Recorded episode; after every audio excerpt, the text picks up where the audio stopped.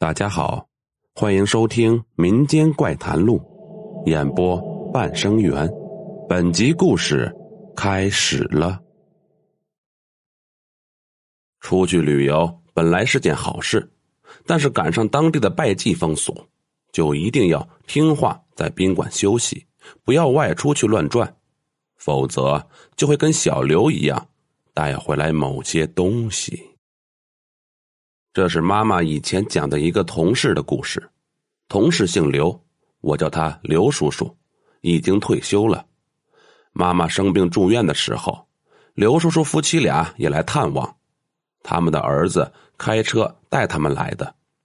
因为我以前听妈妈说过他们的事，所以私下问了刘叔叔的儿子小刘。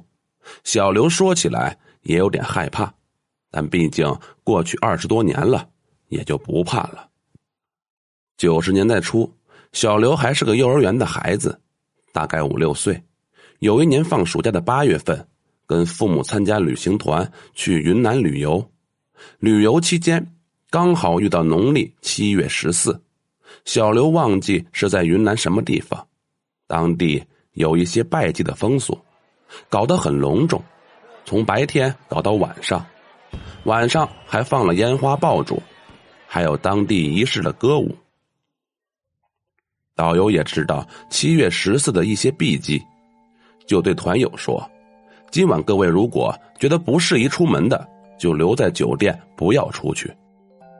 酒店也会提供护身符之类的法器，都开过光的，有保护作用。如果觉得没什么的，可以自由活动，去看看当地七月十四的拜祭风俗，但千万不要乱逛，不然迷路了很麻烦。”有的团友晚饭后就没有出去，而刘叔叔一家三口晚饭后就跟着一些不怕避忌的团友出去看当地人的拜祭仪式。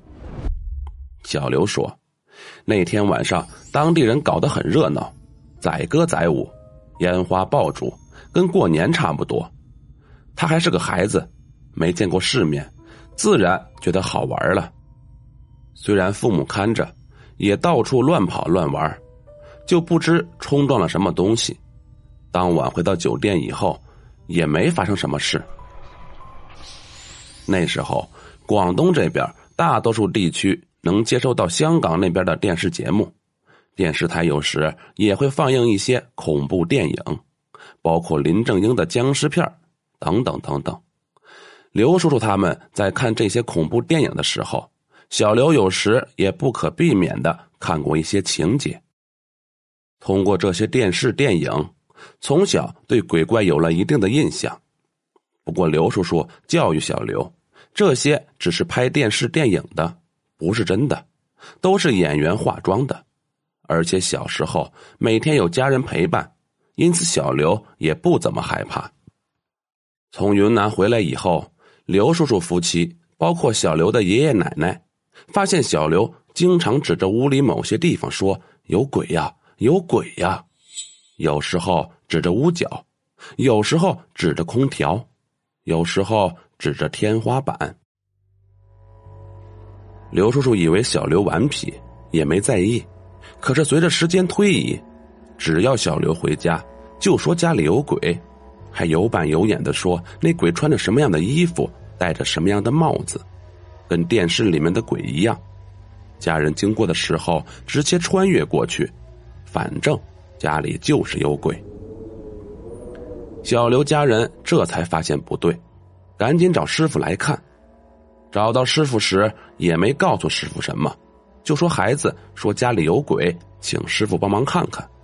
师傅一进门就说：“你们最近去过云南吧？”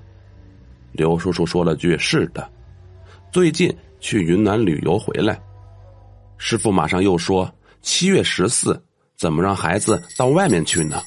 就算旅游，晚上也不能随便出门呢。师傅说的那么准，刘叔叔他们当时惊呆了。然后师傅做了法事，把那从云南来的东西请走了，又做了保家宅的法事，并且再三告诫要保护好孩子。孩子的阳气弱，晚上不要随便出门。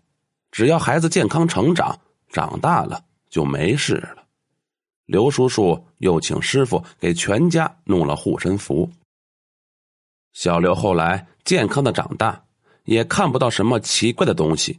说起小时候这件事，小刘形容从云南带回来的那个东西，那些天就在家里飘着，在屋角待一会儿就飘到天花板，一会儿又飘到空调上面，一会儿又不见了。那时候他不敢离开父母和爷爷奶奶半步，上幼儿园有时还不想回家。现在。觉得我们这些经常在七月十四晚上上晚班的人，能活到现在，真是算幸运的了。好了，本集故事播讲完毕。如果喜欢，请点个订阅。我们下集再见。